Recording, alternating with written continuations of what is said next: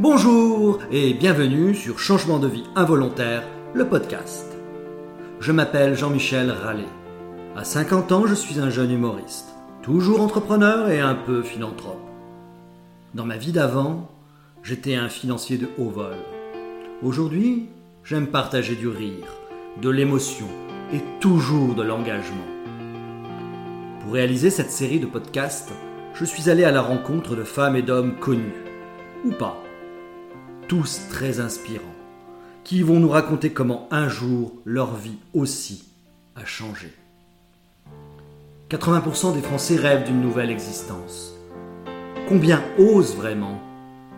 Et si un acte manqué, une rencontre magique, un accident dramatique, une séparation, une révélation leur faisait, vous faisait franchir le pas